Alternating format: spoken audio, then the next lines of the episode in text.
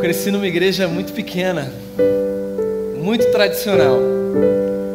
Quando eu era criança, eu descobri que às vezes no culto os pastores chamavam as pessoas para participarem. E eu ansioso ficava pensando, e o dia que chamarem meu nome para fazer uma oração? Não é que eu queria, é que eu não queria. Porque eu não sei se isso já aconteceu com você. Eu ficava assim, mas e se eu não orar direito? E a igreja era pequena, não era um prédio que dava para eu me esconder muito, sabe? Mas sempre que eu sentia que era aquele culto que o pastor estava inspirado e dizia: Ei, Fulano, eu queria que você fizesse qualquer coisa, eu tentava me esconder de alguma forma atrás de alguém. Porque é engraçado, oração é um negócio que todo mundo sabe que precisa fazer, faz bem para a alma e para o coração. Mas quando esse lugar de oração é um lugar público, testemunhado, presenciado. Às vezes parece que as nossas pernas ficam bambas e que as palavras nos escapam. E a gente acha que a gente não vai conseguir fazer o que de mais simples a gente sabe que a gente pode fazer: falar com Deus, o nosso Pai. Jesus uma vez conversou com seus amigos sobre oração. Está lá em Mateus, no capítulo 6 do versículo 5 em diante. Eu quero ler dois versículos apenas. Jesus reunindo os seus seguidores e as suas seguidoras, certa vez, respondendo a uma demanda que tinha sido apresentada por eles mesmos, que era: Mestre, nós não sabemos como orar, ensina-nos a orar. Respondendo a essa demanda, o mestre certa vez disse o seguinte: quando vocês orarem, não sejam como os hipócritas. Eles gostam de ficar orando em pé nas sinagogas e nas esquinas, a fim de serem vistos pelos outros. Eu lhes asseguro que eles já receberam sua plena recompensa. Mas quando você orar, vá para o seu quarto, feche a porta e ore a seu pai que está em secreto então seu pai, que vem em secreto, o recompensará. Você sabe que na minha cabeça, naqueles momentos da infância, do pavor de ser chamado para oração pública, eu ficava pensando: se um dia o pastor me chamar, eu vou falar que a Bíblia diz que na hora da oração tem que ir para o meu quarto. Então, nada de falar na frente dos outros. Na verdade, ao invés de impedir que as pessoas fizessem orações públicas e comunitárias, Jesus, na verdade, estava querendo prevenir os seus seguidores e as seguidoras de um problema muito comum nessa tentativa de nós construirmos uma história com Deus. O objetivo de Jesus era o de ensinar aquela gente de forma muito pedagógica que a nossa vida com Deus não começa no lugar público, do holofote da plataforma. A vida com Deus começa na intimidade do nosso ser aquilo que a gente tem de mais privado, de mais íntimo, de mais profundo. E Jesus se utiliza de algumas imagens muito interessantes para ensinar sobre oração. Quando vocês orarem, diz o texto, não sejam como os hipócritas. Essa palavra é uma palavra que para a gente já tem uma conotação definida. O hipócrita é o sujeito que está querendo disfarçar, apresentar para o outro alguma coisa que ele não é. Uma espécie de duas caras. A pessoa que, na presença de terceiros, tenta viver uma espécie de personagem que não corresponde com a realidade.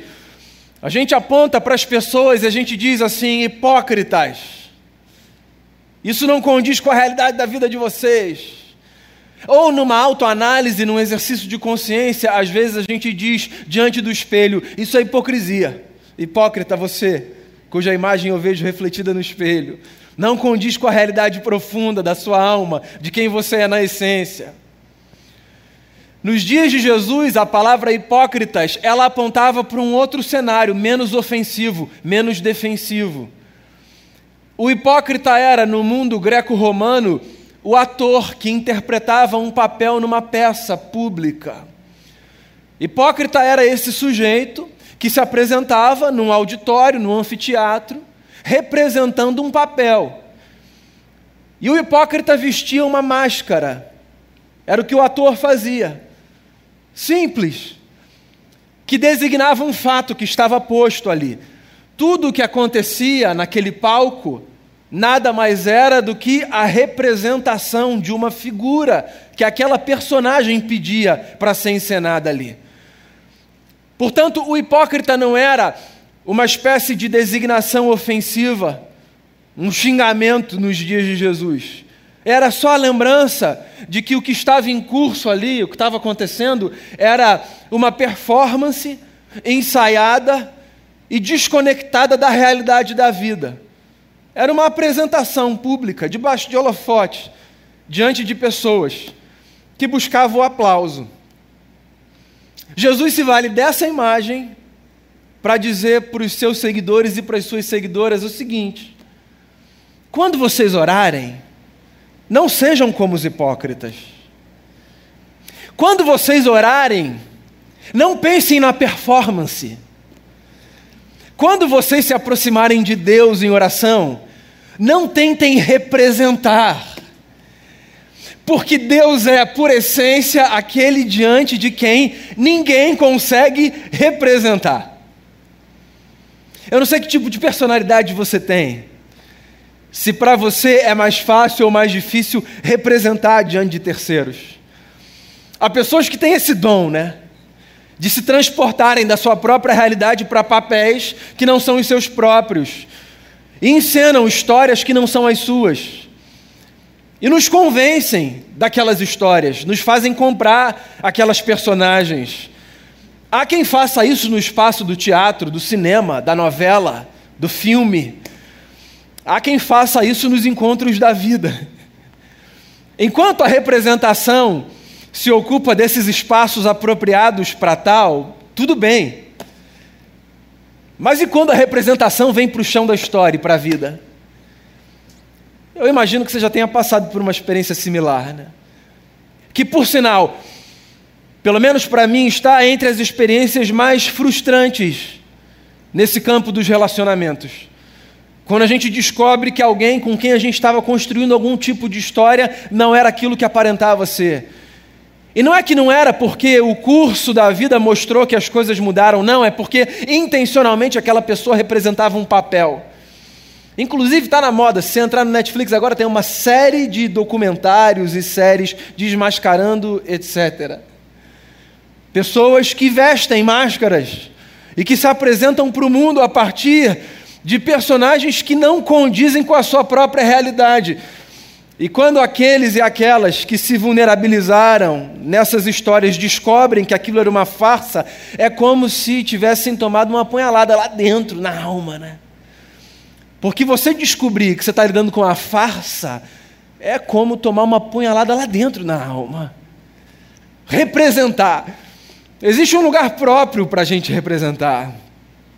Mas a vida real, a vida, nesse chão que a gente pisa, as histórias que a gente constrói, na igreja, em casa, nos nossos círculos de amizade, onde quer que seja, a vida pede da gente uma honestidade que pode parecer estranho, nos é dificílima, dificílima.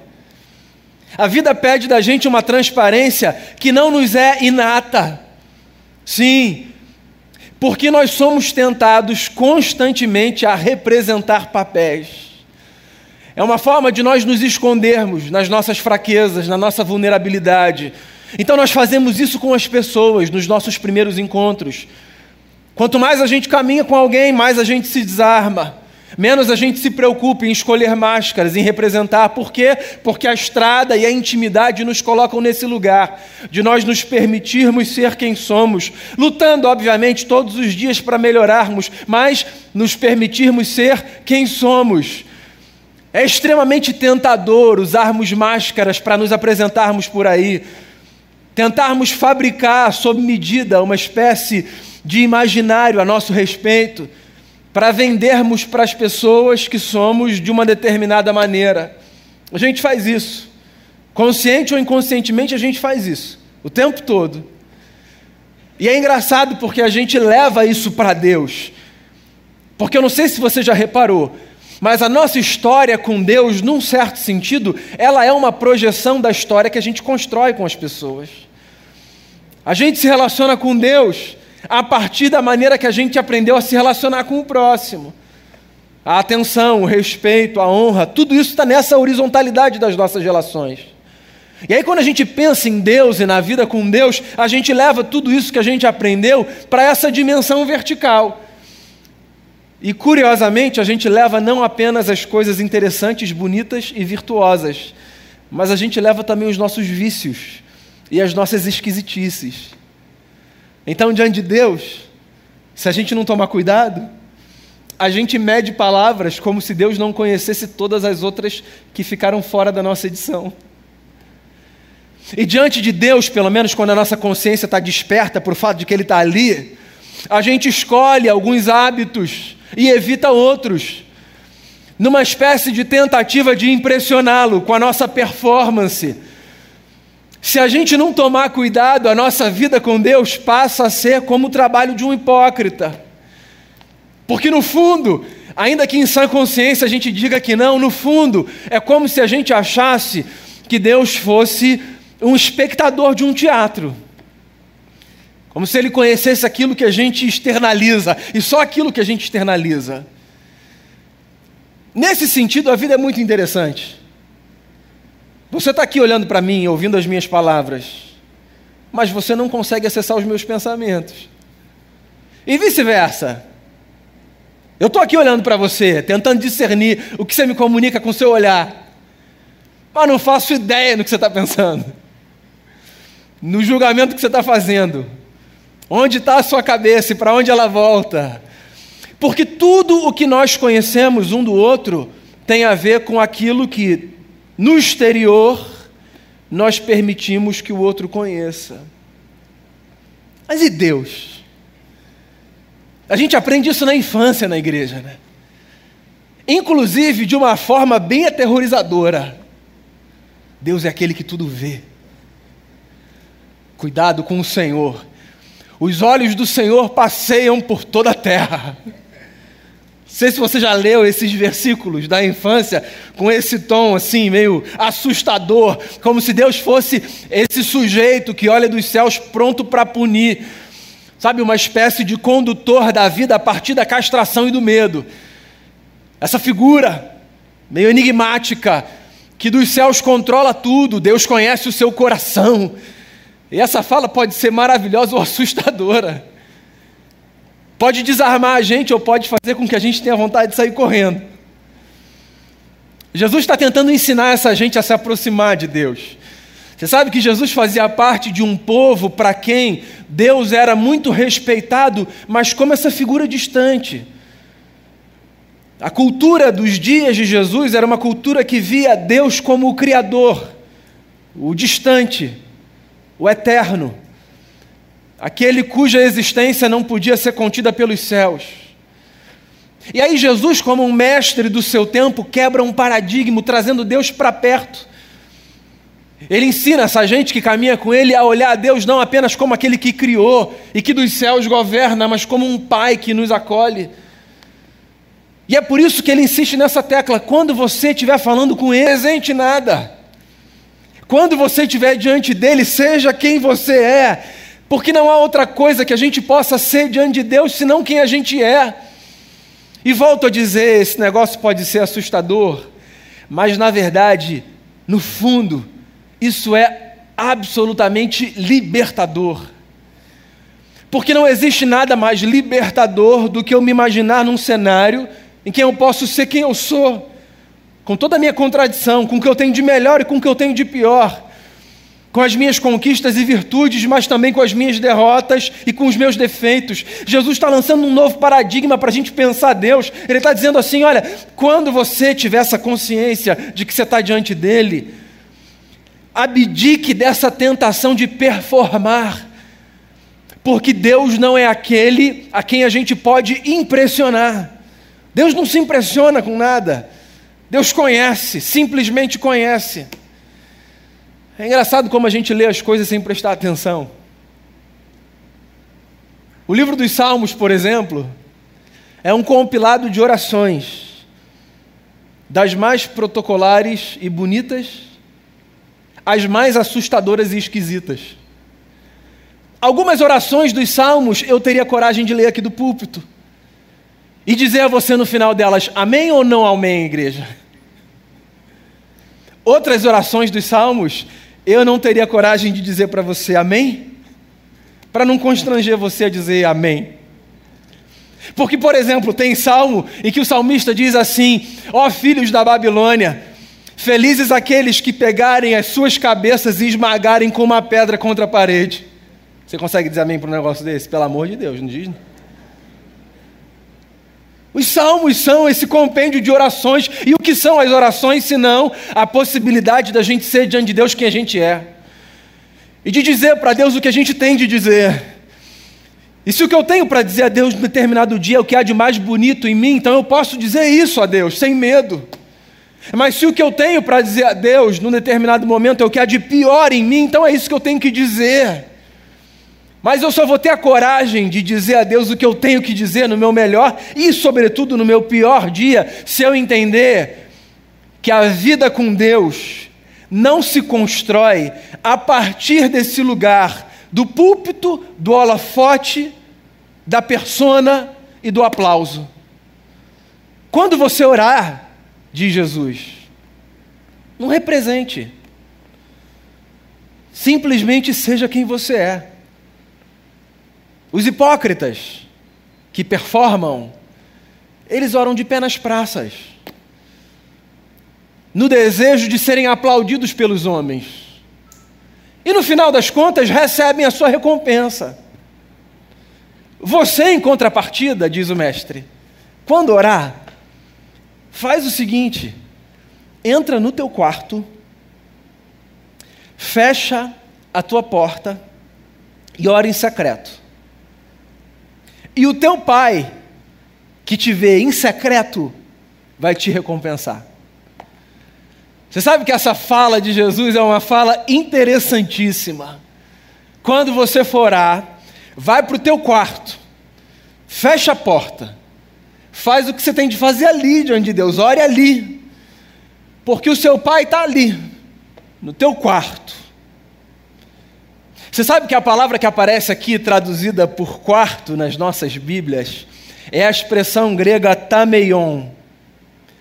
E essa expressão grega tameion, que Jesus se utiliza de forma pedagógica para ensinar o lugar da oração, é uma expressão que tem uma abrangência um pouco maior do que a ideia do quarto que vem à nossa mente, que é o lugar do nosso descanso. Na cultura dos dias de Jesus, Tameion era esse lugar da casa que funcionava como uma espécie de dispensa. E também era esse lugar onde ficavam guardadas as bagunças e os tesouros. Tameion é o quartinho da bagunça. Todo mundo tem na casa esse lugar que no dia da visita você tranca, bota a chave no bolso. Que se por acaso você quiser mostrar a casa, você vai dizer aqui, vamos passar direto. Pô, pode passar, querido. Todo mundo tem esse lugar, certo? O lugar que abastece a coisas importantes ali. Mas não é o lugar com o qual a gente se preocupa do ponto de vista da arrumação. Não tanto quanto os outros lugares da casa. É o lugar que, se no ruim a gente tiver que jogar um negócio, é nele que a gente vai jogar. Porque é um lugar que o público, de maneira geral, não acessa. É o nosso lugar. É o nosso cantinho. Lá em casa a gente tem o nosso Tameion. Que coitado, é o quartinho do Xavier, meu cachorro. Mas eu amo meu cachorro, mas ele dorme ali nesse lugar da bagunça. Ele é até arrumadinho, desde que você não abra o último armário dele.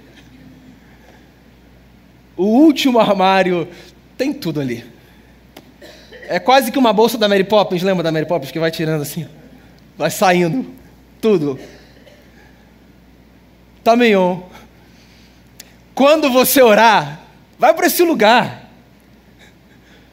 Esse lugar onde estão as bagunças e onde estão também os tesouros. Esse lugar onde você guarda as coisas que são suas. Porque Deus está nesse lugar.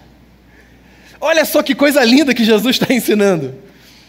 Exatamente para contrapor a ideia que é muito comum a todos nós, de que Deus está no lugar da performance, do aplauso do espectador que ouve as nossas palavras, que se impressiona mais com o amantíssimo Deus do que com o Pai.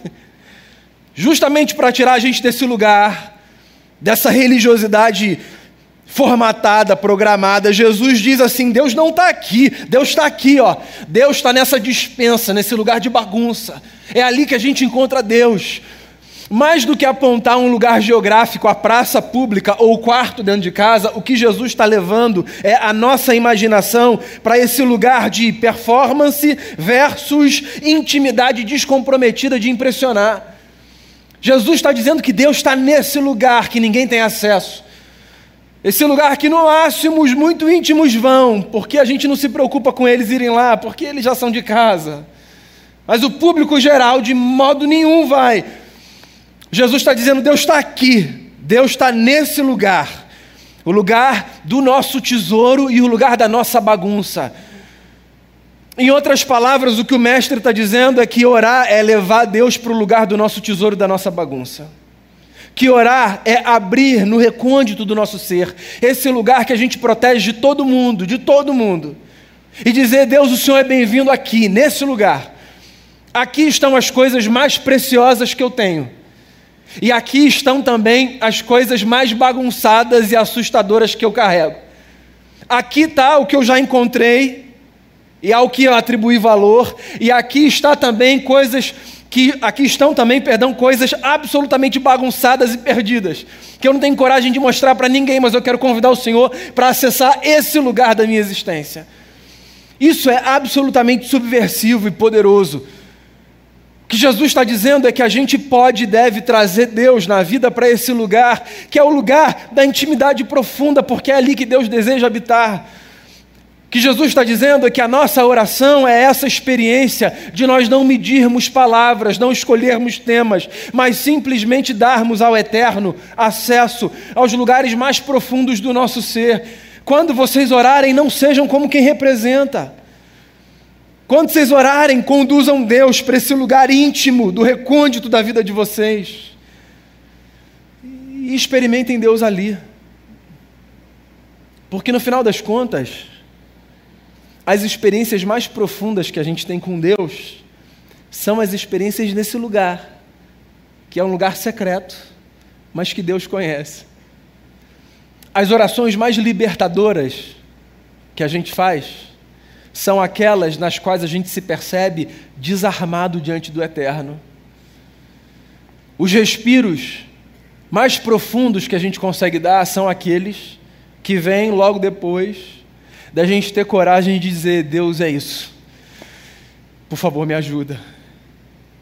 Jesus está tirando da gente essa tendência de acharmos que vida com Deus é um negócio que a gente fabrica e está colocando dentro da gente a possibilidade de descobrirmos que se existe um lugar que Deus resolve visitar, quando de dia a gente fala, Senhor, um minuto aqui da sua atenção. Se tem um lugar que Deus resolve visitar, quando de noite a gente fala, Senhor, obrigado por esse dia que está acabando, esse lugar é o lugar mais íntimo e mais secreto da nossa existência. Se isso não é libertador, eu não sei o que é. Jesus olha para uma gente e diz assim: não sejam atores religiosos, sejam verdadeiros humanos e acreditem trazer Deus para a profundidade do ser, é das coisas mais maravilhosas que pode acontecer. Você sabe por que é importante a gente falar disso? Porque tem gente que se satisfaz com essa vida com Deus que acontece aqui, ó, na performance.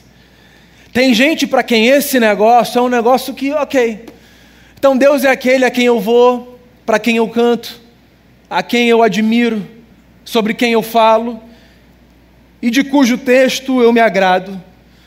Deus ali na praça pública, que é o prédio. Tem gente para quem isso está legal. Mas a verdade é que essa vida que se faz exatamente aqui e somente aqui, ela é uma vida muito empobrecida diante daquilo que o Eterno tem para a gente. Porque o que de mais maravilhoso o Eterno tem para a gente? O que de mais maravilhoso Ele tem para a gente é dar ao nosso coração a possibilidade de descobrir que Ele resolveu fazer de nós casa, seu lugar. Ele mora dentro da gente. E desse jeito, não há espaço que precise mais ficar trancado nessa casa. Porque Ele conhece tudo. E mesmo conhecendo tudo, resolveu morar dentro da gente. Resolveu fazer da minha vida e da sua vida lugar da sua habitação. Outra coisa maravilhosa que a gente aprende com o texto: os nossos prédios são lindos, as nossas construções, os nossos lugares de ajuntamento, mas no máximo nós nos reunimos aqui, porque o lugar de Deus, o lugar de Deus é o tameion que eu sou e que você é. Isso aqui é bonito demais. E a gente se empenhou muito para que esse prédio estivesse pronto. E a gente se empenha muito, inclusive, para a gente mantê-lo sempre bonito e cada vez mais bonito. E por mais belo que seja o prédio, a notícia é: Deus não quis morar aqui. Por quê? Porque o quarto onde Deus nos encontra é a intimidade do nosso ser, com o que a gente tem de melhor e com o que a gente tem de pior. Se no domingo que vem eu disser assim, Fulano, queria chamar você para fazer uma. Mentira, eu nunca vou fazer isso, fiquei com trauma disso. nunca vou fazer isso, fique tranquilo, pode vir tranquilo que eu não vou chamar você. Tenho trauma. Fui fazer psicologia por causa disso. Mas sempre que você orar, aqui, na sua casa, onde você estiver, sempre que você resolver falar com o Senhor, fuja da tentação de representar um papel. Deus conhece você do jeito que você é. E não te ama mais nem menos por causa disso. Ele ama a gente porque Ele ama a gente. Quando você for orar, chame Deus para o lugar mais profundo e secreto da sua existência. Não tenha vergonha de mostrar a Ele a sua bagunça, nem constrangimento de revelar a Ele os teus tesouros. Ele arruma essa casa como nem você dá conta de arrumar. E não tem nada melhor do que a gente saber que Deus resolveu fazer do nosso coração morada, não mais como um hipócrita, mas como um filho que sabe que Deus resolveu morar no nosso coração. Vá para o seu quarto, em secreto, fale com o teu pai que em secreto te vê e experimente as delícias e a libertação e a leveza de nós nos encontrarmos com Deus no recôndito do nosso ser. Queria desafiar você a fazer uma oração aí agora, sentado. Para você. Queria encorajar você a abrir o seu coração aí no seu lugar e fazer com as suas próprias palavras a oração que você tiver que fazer. Talvez a sua oração nessa manhã seja uma oração de gratidão, então agradeça. Talvez a sua oração seja nessa manhã um desabafo, uma catarse. Então faça aí dentro de você. Talvez seja um pedido que você queira oferecer ao Eterno. Faça isso, peça. Mas leve Deus para o lugar secreto do seu ser. Seja para dizer que bom, momento fácil e tranquilo, seja para dizer, Pai, que momento difícil, eu não consigo entender. Para dizer o que você tiver que dizer, faça a sua oração. Não represente, não busque as melhores palavras, simplesmente abra o seu ser e fale com Ele, fale com o Criador. Que dia lindo que Deus fez, mais um dia que Deus nos dá como presente dos céus. Que bom saber que Ele mora na gente, não nos templos que nós construímos com as nossas mãos. Que bom, que libertador. A gente sabe disso, mas às vezes a gente não desfruta dos benefícios dessas verdades. Deus está com você, Deus está dentro de você.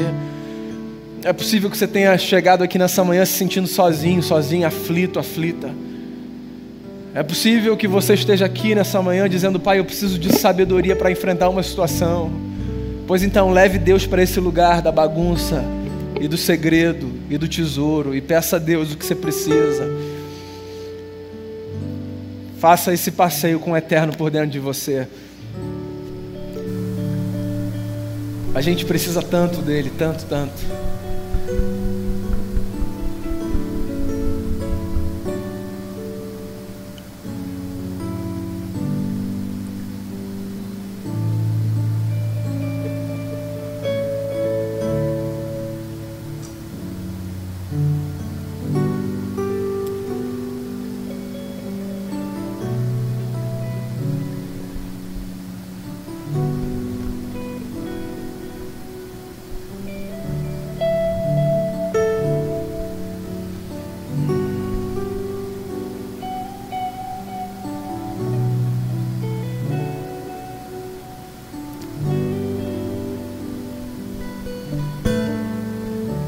Queria muito orar com você nessa manhã, que precisa muito de uma palavra de oração. Queria, como irmão orando por irmãos e irmãs, eu queria lembrar você que você não está sozinho nessa caminhada. Se você quiser sair do seu lugar e vir aqui à frente, para a gente orar como família, eu queria encorajar você a fazer isso, a vir aqui para a gente colocar diante do Senhor aquilo que o nosso coração nessa manhã é impelido a apresentar a Ele. O seu quarto continua a ser o seu coração, não é que o quarto está aqui na frente, não. Onde você estiver, aí está o quarto, lugar onde você encontra o Senhor. Mas eu acho que é muito importante a gente se lembrar que a gente é uma família. E todos nós estamos aqui juntos diante do mesmo Pai, a quem nós buscamos cada um tendo a sua conversa, cada um tendo a sua conversa com Ele, mas todos juntos diante do mesmo Pai. Jesus, nosso irmão mais velho, nosso amigo, nosso Senhor, é por causa do Teu Espírito na nossa vida que a gente pode olhar para o Teu Pai e dizer: Ele é o nosso Pai. Foi o Senhor quem nos ensinou a chamar Deus de Pai. E como a gente precisa disso, desse afeto divino celeste. Como a gente precisa desse abraço, desse colo. Como a gente precisa, às vezes, se libertar dessa performance maldita. Maldita porque é um engodo. Maldita porque impede a gente de avançar. Como a gente precisa disso. Cada um está aqui nessa manhã no seu quarto secreto. A gente está aqui como família para a gente se lembrar que não é só a gente que vai a esse lugar, todo mundo vai, todo mundo vai. Às vezes a gente acha que é só com a gente, mas todo mundo vai. E nós estamos aqui como família para dizer: Deus, venha para esse lugar da nossa bagunça, ajude a gente a arrumar essa casa, ajude a gente a arrumar essa casa. Faça a obra santa e divina que precisa acontecer no nosso interior. Lembre, Senhor, quem se esqueceu disso, o Senhor mora dentro da gente. A gente não vem nesse prédio para te encontrar, a gente vem nesse prédio para se encontrar. Mas o Senhor vem com a gente, o Senhor volta com a gente. O Senhor permanece com a gente, porque no final das contas tem a ver com a gente e muito mais com o lugar onde a gente está. Então lembra isso, Senhor, a mente e o coração que se esqueceram dessa verdade. Aquece a nossa vida, renova a nossa esperança, o nosso desejo, Senhor, de viver, de abrir o coração para Ti, de ser transparente diante do Senhor. Dá a gente a leveza que é própria daqueles e daquelas que, que se desarmaram diante de Ti e que escolheram apresentar ao Senhor esse lugar secreto do tesouro da bagunça. Por favor, visite esse lugar da nossa casa interna e renove a nossa vida para a glória do teu nome, Jesus. O Senhor sabe o que nós apresentamos aqui: alegria, tristeza, medo, confiança. O Senhor sabe o que nós apresentamos a Ti nessa manhã. Tudo que eu peço é permaneça nesse lugar, permaneça nesse lugar, nesse lugar profundo do nosso ser porque daí vem a nossa força e o renovo da nossa confiança e da nossa esperança. Daí vem, Senhor, o nosso desejo de dar novos passos cada novo dia. Daí vem, Senhor, o nosso empenho de viver a vida mais bonita que a gente puder para honrar o Teu nome. Faça morada em nós, ou na verdade, nos faça descobrir esse mistério. O Senhor mora dentro de cada um de nós. E que a gente desfrute dia após dia dessa presença, dessa companhia, dessa beleza divina que, não podendo ser contida pelos céus, resolveu caber no nosso coração. Nós oramos uns pelos outros aqui, nos fortalecemos na fé, desejosos de que o Senhor nos fale profundamente e nos sustente com a sua graça e com o seu amor. E eu faço essa oração no nome de Jesus, o amado das nossas almas e o nosso Senhor. Amém.